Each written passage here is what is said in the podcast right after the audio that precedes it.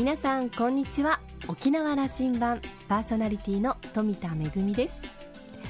月に何度か東京と沖縄を行ったり来たりするんですがこの時期は気温差に驚くことがありますね、えー、先日ね東京の方から沖縄に帰ってきた時には10度近くあってちょっと体がびっくりしてる感じなんですけれども10月に入ったのでそろそろ衣替えしようかなと思ってたので、まあ、あの上着だけ今日はあの七分と言いますか長袖まではいかないんですけれども七分なんですが、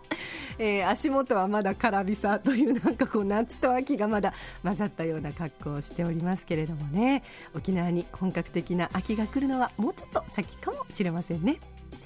さあ沖縄羅針盤今日も5時までお届けいたします。どうぞお付き合いください。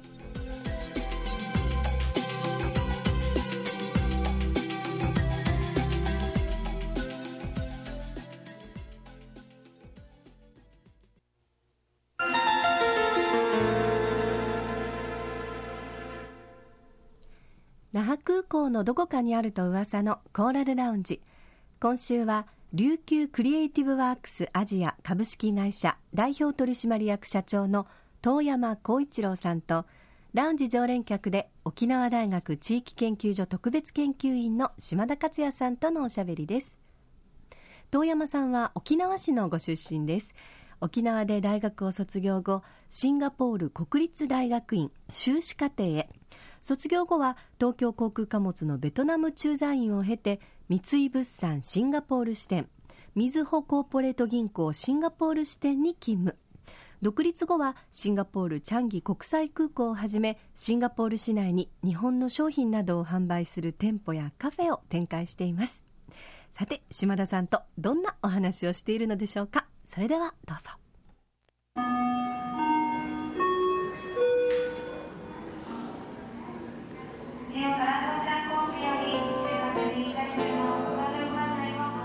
久しぶりです。5年ぶりです。お久しぶりです。いやいいタイミングだった、えー、何ヶ月ぶりの那覇ですか？6ヶ月ぶりぐらいですかね、うん、ラジオ沖縄には毎週出てもらってるし琉球新報を開くと毎週出てこられるから、はい、沖縄ではなんか沖縄にいるような感じになるんですけど。そうですか。僕もはい気持ちはいつも沖縄ですから、はい、帰ってくると、はい、どこに実家はどこに泊まるんですか？いつも常宿はと聞こうかな。常宿はバラバラバラですね。結構ね沖縄もやっぱり観光客すごくて、うん。あの取れないんですよね、やっぱり泊数が多くなると。だからやっぱりあの同じところに泊まりたいんですけど、那覇市内です実家には行かないんですか、えー、あのあはいはい、あまりあまり行ってないです、今回は土曜日に1回、あの小座に戻りますけど、はい、それはなぜ、えーあのえー、なぜってあの聞かないでください、はい、わかりました、えー、沖縄を離れて何年になりましたか、えー、もう24年ですか、僕とは5年に1回ぐらい会ってくれますね。ありがとうございます。ありがとうございます。これも5年ぶりだなと思い出してましたけども、はい、えっとシンガポールの話をその前にいや遠山光一郎さん自身の話を聞こう。あの、はい、えっと企業経営、はい、もう経営者会社立ち上げられてもう20年になります？いやあの会社立ち上げてからは13年ぐらいですかね。アジアクリエイティブワークス。はい。えっと日系企業をのアジア展開をコンサルテーションすると。コンサルすると、はい、どんなことをやっておられます？あの基本的にはですねたただコンサルではなくて、うん、もう会社を見ている。であの日本の企業が、まあ、特にシンガポールに進出する場合にはやっぱりコストがかなりかかる、例えば社長とかそういった役員級を送るとなるとかなりあの住居であるとか、うん、いろんな面でコストがかかって、まあ、年間数千万かかると、うん、まあ、そういうことになるんで例えば僕を信頼していただけるんであればあのまあ、僕を役に入れていただいてそこであの僕がまあ会社を管理する。ということであの会社設立調査からあの採用会社運営まで全部今やらさせていただいている会社が何社かあります、はい、じゃということは日本企業現地法人をもう受託運営するみたいなそうですね。はい。それ軌道に乗せていくところまでやるっていう感じでなるでしょうね。はい。沖縄の企業もお世話してるとこあるんですか？はい去年からあの沖縄ツーリストさんにはい。そうですか、はい、沖縄ツーリストの現地法人の、はい、代表しているわけですか？えあの、まあ、登記上の代表はもちろんあの東会長、はい、うん、なりますけどあの、まあ、現地取締役として、えー、管理しているという形になります。じゃあ沖縄との関わりはこうメディアに出て沖、えーそのシンガポール情報アジア情報を沖縄に発信してくれてることとそれから本当にその沖縄ツーリストの立場で沖縄を営業するという立場があるわけですね。そうですね。そう思っていいですか？はい、はい、そうです。おっしゃる通りです。えっ、ー、とシンガポールでの活動の何割ぐらいがその沖縄が、うん、関わりの仕事なさってます？うんそうですね。三三割？四割、うん、はい三割。はい。あのその中からああやってアジアの情報を沖縄に伝えようとメディアですか、はい、ということの活動なんですね、はい、うん、個人的なことも聞きたい、えーと はい、どうしてますか？えあのどうしてますか？あのシンガポールでの暮らしは。暮らし。あ暮らしは非常にあのえあの幸せです、はい、そういったこと言っちゃうと、あのなんか逃げていきそうで怖いんですけど。大丈夫ですね。僕は富山さんの結婚式にも呼んでもらったし、はいはい、やシンガポーリアンのあんな美人の奥さんをもらって。はい幸せに過ごしてるんですね。えあのおかげさまであの息子も2人できまして、うん、はい。富山さん子供いくつの息子がえっとですねあの上が、えっと、11です。で下が8歳。はい。えっともちろん、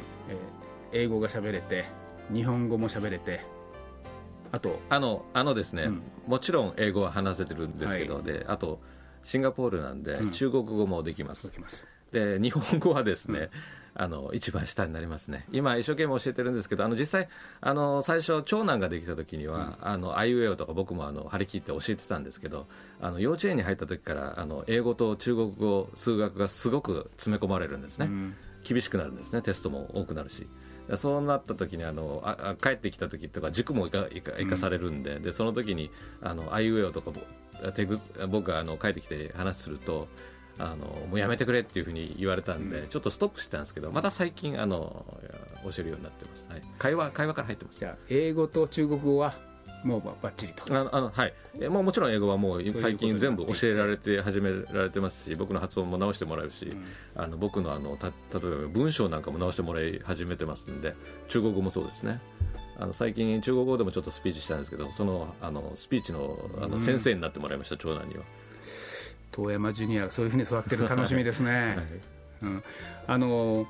えー、シンガポールの話、はい、あれ25年。シンガポール在で24年ですか、えー、いやあのベトナムにも3年。はい。たりしたしね、はい、でもまあもう拠点シンガポールではい、四半世紀、はい、アジアアジア人になって。はいもうアジア人ですね。はい。シンガポールが今、あの時で言えば、えー、200万台の人口がどうでしょうね。25年をちょっとこう一回、あの俯瞰してみましょう、うん。うん、いや僕が行った時が、えっと、300万、うん、320万ぐらいだったんです、ね、もう300万超えてましたね。僕が行った時は行ってました、はい。はい、でその後、えーまあ現在が、えー、約540万ぐらいですかね、うん。あの、はい、どうです？20年見てきたその成長ぶりというのを改めて、うん、あのもちろんその高いビルの数は増えましたけど、うん、そういった高いビルの例えば香港みたいな摩天楼があるような高層ビルがあるようなビジネス区っていうのはもともとありましたし電車の区間も結構ありました、うん、でまあ、そのもちろんそのあの路線は増えました。人口も増えました。ただ一貫して政府がやってるあの政策っていうのはあの変わらないしシンガポールアン自体っていうのも真面目で向上心を持ってるっていうのは変わらないと思います。だからまあ規模は大きくなりましたけど、うんあの本質的なところは変わってなくてずっとその成長するために動いてきてたっていうような感じかなと思います、ね、その成長とその人口の拡大というのはよそからのエネルギー、まあ、人も入ってきてとそういうことでの成長だったわけですよね。そうです。おっしゃる通りです。あの今、えー、今人口540約40万って言いましたけどあの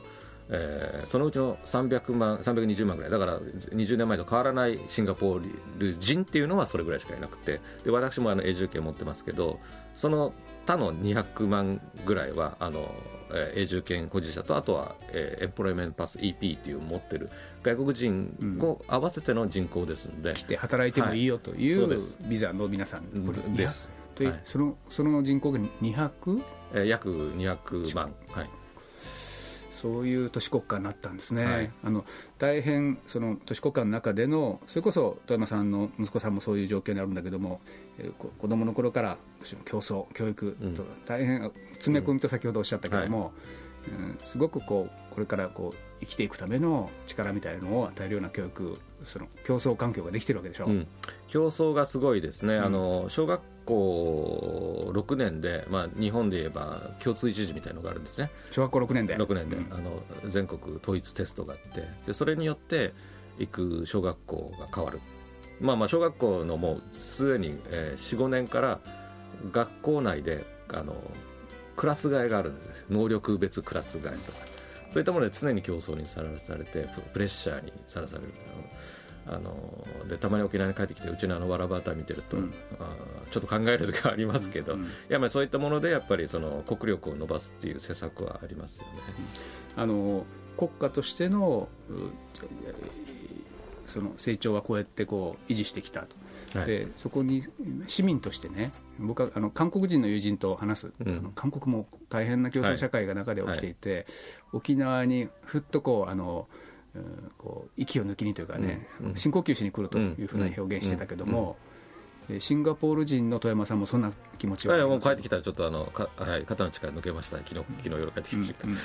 あの沖縄の魅力はそこにあるというふうなことも言えますかね。言えると思います、はい、だからシンガポール人で結構あのリピーターで帰ってきたいっていう人はやっぱりいるんですよね、うん、やっぱりそういったところに理由があって。で特にですね僕があの話をしたあのチャンギ空港の方連れてきた時に、うん、そのチャンギ空港の方が言ってたのが今度はもう個人で絶対来たいと家族で来たいとおばあちゃん連れてきたいと。東京とかで行ったらなんかあのシンガポールとあんまり変わらなくてあの大変だけどここに来たらちょっとあの元気を与えられるかもしれないみたいな話をしてたんでそういったところはあると思いますね。それをちょっと大事にするべきじゃないかなって思いますけど。うん、あの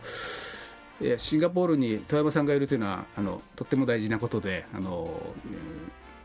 シンガポールで何が起きているかをどんどん沖縄に出してきてもらう、あのうん。えーと、シンガポールがあって僕もう一つねあのベンチマークあって福岡。福岡市と、福岡県ではなく福岡市ね、はいえーと、この四半世紀ぐらい同じ時間軸で見ていくんですけども、うん、沖縄という空間と福岡という空間が同じ時間に同じように人口が伸びていったと。空間、もう一つシンガポールという、ここもえーと、独立から今年がまた節目なんですよね。50周年ですね。周年ね、はい、でリー・ク・アンユさんが3月に亡くなりましたね、はい、あの大変節目だと思うんですけども、はい、この僕はあのある種都市国家3つをいつも比べて見てる気持ちでいるんですけども、うん、あのえー、この間福岡市長も来てもらっていや沖縄と、あの競争意識あるよと、はい、おっしゃっていた。シンガポールもあの沖縄のことを見てほしいなと思ってね、うんうん、もう少し関わりがこう、うん、深くなるような、何か策富山さんなり持ってないですか？策ですか、やっぱりあのて、まあ、手っ取り早いってあれですけどやっぱり定期便、就航させることでしょうね。やっと見えてきたんじゃないかなと思ってるんだけども、はい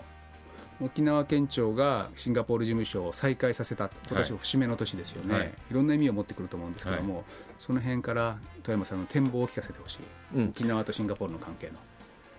そうですね。あの去年、えー、約8本の、えー、チャーター便を飛ばしました、まあ、それである程度、まあ、県もいろいろな広告を打ってですねシンガポールにおける沖縄のその知名度っていうのはかなり飛躍的にここ数年で伸びていると思います、だから今、いいチャンスだと思いますし、あと、ご存知のようにあの、チャンギ空港がかなり大きな拡張計画を持ってやってますので、もっと大きくなるんです大きくなります、ターミナル5をあの計画してまして、でその、えー、2020何年だったかちょっと大きくね、うん、それができる頃にはですね今のターミナル1から3のですね使用能力が倍になるはずなんですね。だからということはやっぱりいろいろ路線とかものを増やさないといけない。ということでやはり日本というのはあの東南アジアの方々にとってあの人気なデスティネーションですから、うん、そのそこに一番近い沖縄っていうのは非常に注目されているのでそれがそういった注目度があるからこそああのチャンギ空港の幹部の方々が沖縄に来て、えー、前回、えーうん、2014年の3月ですか。あの協力提携協力しました。結んでやっていこうと、はい、はいチャンギ国際空港、滑走路何本あるんですか、滑走路まだまだ2本です、この3本目作ってますかね。滑走そうなんですか、はい。はい、でもターミナルは、えー、今、今、今3ですね、はい、今3ですけど、今4がもうすぐうちであのオープンしますし、で今5ももう着工を始めてます。那覇からシンガポールまで直行便が飛ぶと、何時間ぐらいで行く5時間ぐらいで、5時間。5時 ,5 時間ぐらいで来ると思います、うん、えー、LCC の限界っていうところですかね、そうです。があのギリギリ飛べるかなと、はい、しかし那覇から、えー、チャンギにつながってるとなるとそこから世界ハブにつながってるわけですよね、はい、東京にもつながってるから東京も世界ハブなんだけども、はい、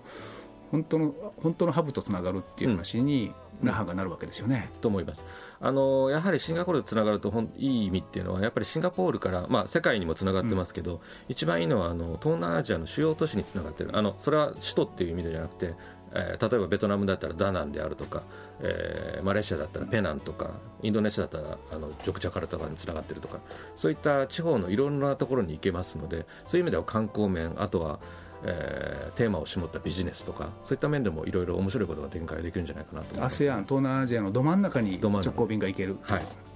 ぜひ実現。僕もう一つシンガポールといえば今度ヨーロッパもすごく近くなっている、はい。感じがするんですよ、はい、行くだろうと、はい、シンガポールまではヨーロッパ人が相当数来ていますよね、はい、来てます。そこから一回乗り換えてくるということが起きてくるだろうと思うんですが、うん、そその辺どうですか？あのあると思いますね、まあ、現状としてもあの台北とかそういった香港の路線とはパンパンパンでこれ以上あの難しい状況にあると思うんでそういったところであのシンガポールから飛ばして、まあ、5時間っていわばタイムスロットも組みやすいと思いますので、えー、例えば朝早く着くとかあのそういった意味ではもっと有効活用する意味でもシンガポールからのあの定期船というのは敵便というのはいいろんな意味での可能性が広がると思います。ぜひ実現しましょう、これは沖縄の 総力を挙げて、はい、今、沖縄ツーリストの現地法人、はい、さっきおっしゃった役割、はい、はい、取締役まさにそこは、あのもうあの万有を振る場ですね、はい、あの今、えーまあ、英語のですね、まあ、コールセンター機能っていうのを立ち上げ、今、うん、一番大事なことをや向こうでやってるんですけど、それに伴って、やっぱりそういった送客、沖縄への送客っていうことも、向こうの現地のエージェントと話してますし、もちろんその県のあの事務所の所長、玉木所長とも一緒にあのいろいろ進めたいと思ってます。はい、あのそういう意味では、僕ももう5年行ってないような気がしますけども、うちのチームもシンガポール行かないとね。そうですねそれ呼びかけないといけないですよね、やっぱり直行便を実現するというのは、来てちょうだいだけじゃなくて、はい、こっちも行かなきゃ。そうです、行かないといけないですね。相互がやっぱり必要だと思いますよ。最後はあのそろそろ飛行機の時間なので、はい、えー、じゃあシンガポールに来てよっていう話を県民向けに。あそうですか。じゃあシンガポール非常にワクワクするところだけでシンガポールにメンソーレあじゃああの私もあの1年以内に必ず家族連れて行きますから。ぜひメンソーレはい、シンガポールでが頑張ってください。はい頑張ります。ありがとうございますシンガポールにメンソーレという言葉で締めくくっていただきましたけれども島田さんは、えー、富山さんとのお話を終えて、えー、今回はですね、えー、シンガポールから沖縄に出張できているタイミングでラウンジに立ち寄っていただきましたが来年は沖縄からシンガポールの定期便が飛ぶかどうかという正念場、えー、富山さんの活躍に期待したいとのことでした、えー、本当にアジアの中でも経済発展が著しい国でこう国力を伸ばすために教育にもね大変力をを入れてる国なんですけれどもあの私もね以前あの数年前にシンガポールに旅行に行ったことがあるんですがあののんびりしたマレーシアからあの陸路で実はあのシンガポールに入ったのでその,、まあ、あのだんだんとこう街が近づいてくるにつれて巨大なビルがあったりあ本当に発展してるんだなというのをあの目の当たりにしたんですけれどもであのもう一つあイスラム教徒の方がたくさんいらっしゃるんだなというのを街中歩いていて思いました。あの、ね、たくさんのシンガポールの方がもし定期便が飛ぶようになって沖縄に来ていただけると私たちうちなんちにとってもあ同じアジアの人といってもこんなふうにいろんな文化の方がいらっしゃるんだなということを学ぶいい機会になるんじゃないかなというふうに思いました今週のコーラルラウンジは琉球クリエイティブワークスアジア株式会社代表取締役社長の遠山光一郎さんとラウンジ常連客島田克也さんとのおしゃべりでした。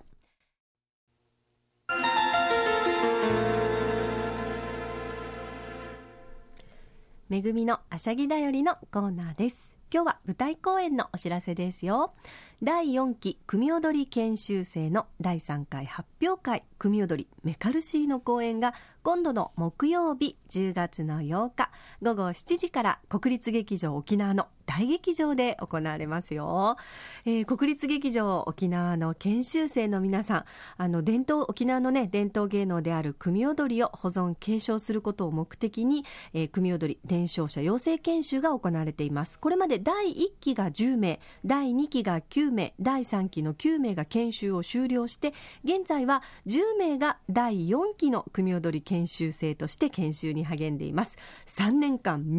ちり研修が行われるわけなんですがこの研修生の皆さんの日頃の研修成果を広く公開する目的で年に2回組踊り研修生の発表会を開催しています。え今回は10月の8日木曜日午後7時から組踊りのメカルシーそして第2部では琉球舞踊の筑天とメーヌハマーの琉球舞踊の公演もあります。あの研修生の皆さん本当にあの初々しかった1年目からですねあの少しずつこう成長していく姿というのを見るのもとてもファンとしてはあの楽しみですこれまでにその修了生の皆さんというのはすでにあのたくさんの舞台で活躍している皆さんがいらっしゃるのでこの4期の研修生の皆さんもですねこれからあのまたね次の世代の、えー、沖縄の芸能界を引っ張っていく皆さんになるかと思いますこの、えー、公演はですね入場無料となっていますけれども入場整理券が必要です、えー、国立劇場沖縄のチケットカウンターで配布が始まっています。お電話での予約はできません、えー、また定員に達し次第入場整理券の配布は終了となりますのでどうぞご了承ください。めぐみのあしゃぎだよりのコーナーでした。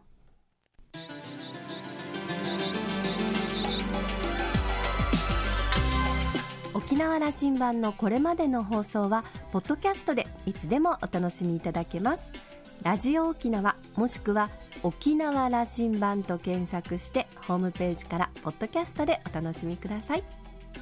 それから私富田やコーラルラウンジ常連客の島田さんのブログやフェイスブックでも情報発信中ですのでぜひお時間のある時にこちらもチェックしてみてください。沖縄羅針盤今週も最後までお付き合いいただきましてありがとうございました。そろそろお別れのお時間です。パーソナリティは富田恵でした。それではまた来週。